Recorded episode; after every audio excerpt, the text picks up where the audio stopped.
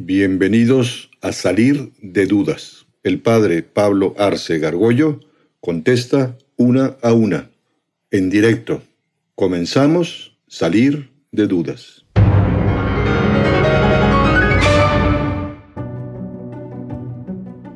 Pues a mí me da mucha curiosidad, o sea, es que tengo una amiga que siempre me dice que habla con Dios y que ella lo escucha, o sea, que le responde.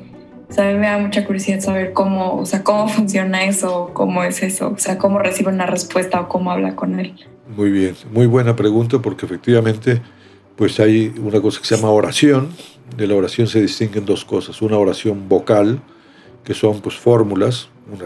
Jesucristo nos enseñó una fórmula, como es el Padre Nuestro, o una forma antiquísima es el Ave María, donde toma algunos textos de, de lo que le dijo Isabel, prima de María, cuando fue, ¿no? llena de gracia, el Señor está contigo, etc. Son oraciones vocales o otras que se han inventado a lo largo de la historia por personas muy santas o lo que sea, que la salve, que el rosario, por supuesto. Pero hay otra oración que se llama mental, que se hace con la mente. Y hay que aprender a hacerla, y es preciosa. Yo procuro hacer por lo menos media hora de oración mental por la mañana y media hora de por la tarde. ¿Qué es eso? Hablar con Dios. Ahora, ¿cómo habla uno con Dios? No? Porque Dios no usa las ondas sonoras. Si, Dios me dijera, Pablo, te estoy hablando, yo creo que me daría un infarto, ¿no? No, no, no, no quisiera yo eso, ¿no? ¿Cómo habla Dios? Pues Dios habla eh, por el Espíritu. Y el Espíritu nuestro pues tiene unas potencias, pues, por ejemplo la inteligencia y la voluntad. ¿Y cómo habla Dios? Por la inteligencia, eh, la teología señala que Dios habla a base de inspiraciones, nos inspira. Una idea muy clara y distinta a nosotros, no es fruto de un razonamiento. De repente tienes una idea clarísima, estás bien, estás mal, tienes que hacer esto, entiende esto, ¿no? Eh, Dios como que ilumina el intelecto de una manera clarísima, clarísima, que dices esto no puede ser fruto de lucubraciones, de razonamientos míos. Eso es la inspiraciones, va al intelecto. Dios también habla por por la voluntad, nos mociones, mueve, nos mueve a dejar de practicar algo que le ofende o practicar alguna una acción buena, caritativa, de servicio. Entonces habla por el intelecto y por la voluntad. Y también habla a veces por los afectos. A veces uno anda muy inquieto, muy tenso, muy preocupado y empieza uno a hablar con Dios. ¿Cómo le habla uno a Dios? Como hablamos, como estoy hablando ahorita, me pasa esto, me pasa lo otro, esto no lo entiendo, este, ando ya muy cansado, muy, lo que sea. Tú le hablas a Dios mentalmente, no hace falta ruidos. Dios ahorita te está, si tú con el intelecto le hablas y con, Él te escucha. Eh, claro, hay que tener señal, ¿no? así como en los celulares hay que echar, están las barritas, hay que ver si tienes señal. ¿Qué es señal? Pues que tengas ¿verdad? un silencio interior, que estés dispuesto a hacer la clave para hacer oración mental, nos las dio nuestro Señor que le dijo a su Padre Dios en Getsemaní, no se haga mi voluntad, sino la tuya. Si tú te pones delante de Dios y a ver, yo no quiero hacer mi voluntad, quiero hacer lo que tú me digas, como tú me lo digas, cuando tú me lo digas. Dios es un Padre maravilloso que nos va dando pasitos, nos va poniendo tareitas, pequeñas tareas. A ver, haz esto, ahora es esto. Y a la siguiente vez que hablas con alguien, ¿te acuerdas que tú me dijiste esto? Mira, así me salió o no me salió. Y, y entonces va uno, claro, hay que aprenderlo. Y es muy bonito, hacer oración es muy bonito, pero hay que practicarlo. Y mucha gente que hace oración, eh, a veces no habla Dios durante la oración. ¿eh? O sea, tú le dices algo y después de repente puede ser que te estés peinando, estés comiendo, o estés viendo la tele o lo que sea, y de repente, ¡pum! ¡ah, caray! Y si le haces caso a Dios, te pone otra tarea. Y luego otra tarea. Siempre pone tareas. Es un, es un profesor que habla muy poquito, habla muy quedito y que siempre deja tarea. Y si la cumples, te va poniendo más y, te va, y cada vez vas feliz de la vida, porque vas de su mano andando. ¿eh? Porque hay una gran diferencia entre los libros que se incluyen entre la Biblia católica y la Biblia protestante. ¿Por qué se decidió que se incluyeran algunos libros que no incluye la, la Biblia protestante, a diferencia de la Biblia católica? Bien, muy buena pregunta. Pues mira, los libros de la Biblia eh, son una serie de libros que se fueron formando en el Antiguo Testamento, digamos, eh, más o menos 70 años antes de Cristo, eh, se conoce como la versión de los 70, 70 sabios judíos fueron buscando papiros y cosas antiguas de escritos. Muchos de esos escritos son de, de cuando el pueblo judío fue llevado prisionero a Babilonia por el rey Nabucodonosor. Y estando ahí, ya fuera de Jerusalén, habían llevado todos los, tesoros del templo de Jerusalén. Ellos empezaron a añorar ¿no? sus tradiciones, sus cosas, y empezaron a escribirlas. Muchos de esos forman el Antiguo Testamento. Y el Nuevo, que es a partir de Jesucristo nuestro Señor, pues son los primeros escritos de los evangelistas, los cuatro evangelistas, y luego las cartas de los apóstoles.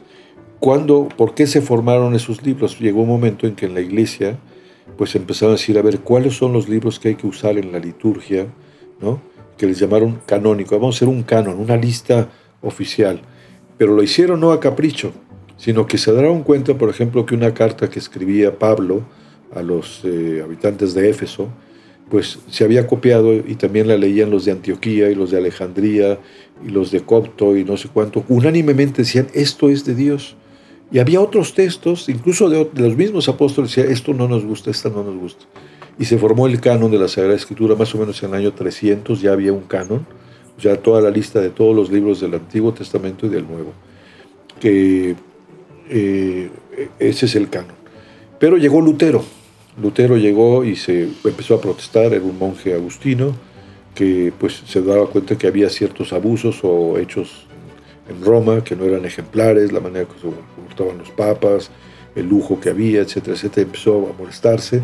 Él mismo tenía un problema interno porque, pues siendo sacerdote, traía algunos amoríos con una monja y también se empezó a decir, me voy a condenar, me voy a condenar, y entonces hasta que busca textos en donde dice, pues eh, basta la fe, las obras no importan. O sea, si yo estoy actuando mal como sacerdote, no importa, Dios me va dar la fe. El, mismo pecado original lo entendió diciendo estamos echados a perder, el hombre está corrompido de siempre.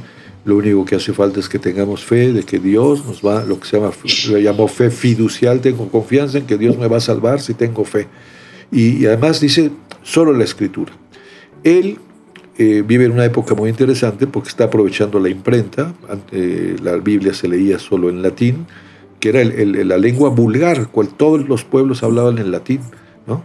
Había lenguas propias, pero el latín era, eh, todo el mundo lo sabía, y la Biblia pues estaba traducida. La Biblia originalmente se escribió en arameo, en, hebreo, en griego, y se hicieron traducciones en el siglo IV al latín, es lo que se llama, conoce, conoce como la Biblia vulgata, la Biblia del vulgo, del pueblo, que todo el mundo entendía en latín.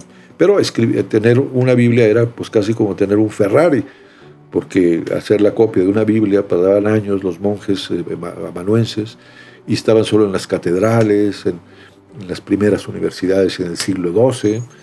Y Lutero dijo, no, están ocultando la Biblia. No, no, no había manera de tener. Claro, llega Gutenberg y a finales de 1500 y pico, a finales del, 490, eh, él empieza a traducirla al alemán, una muy buena traducción, pero él, algunos libros no le gustaron. En concreto, él sacó siete libros de la Biblia. Dijo, estos no los acepto yo. Él fue el que redujo los libros de la Biblia. O sea, la Biblia protestante tiene siete libros menos porque no le gustaban a Lutero, porque no, coincidían con esto de que solo la fe eh, y todo el tema del pecado original lo quiso dejar al lado. Y dentro de la Biblia protestante hay algunos versículos que tampoco quiso. Digamos, el que redujo la Biblia fue Lutero a su conveniencia. Y, esa es la, razón por que la, Biblia católica tiene más libros. Y eso se llama el canon. Después de Lutero, viene un concilio en la Iglesia Católica, es el concilio de Trento, en donde vuelven a revisar con todo detenimiento los escritos, los antecedentes de cada texto, dónde salió, todas las fuentes, y, se fijó ahora sí todo el, canon. Y luego vino un descubrimiento muy, muy interesante en 1950 de las eh, en el Bar Muerto, pues hay unas grutas y se encontraron unos papiros antiquísimos. Son los papiros más antiguos de la historia de la humanidad. ¿no? O sea, nosotros sabemos algo de Homero y de Sócrates y de Platón y de Aristóteles, pero no tenemos originales. En cambio, de la Biblia hay del siglo I unos papiros que, se, que, que están como rompecabezas y los han estudiado de muchísimos países y se corroboró que las traducciones que se hicieron en el siglo IV tienen origen en esas eh, versiones antiquísimas del siglo I de Cristo, después de Cristo.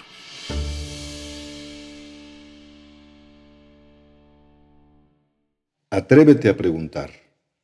Envía tus preguntas por correo electrónico a salir de dudas seguido arroba juandiegonetwork.com.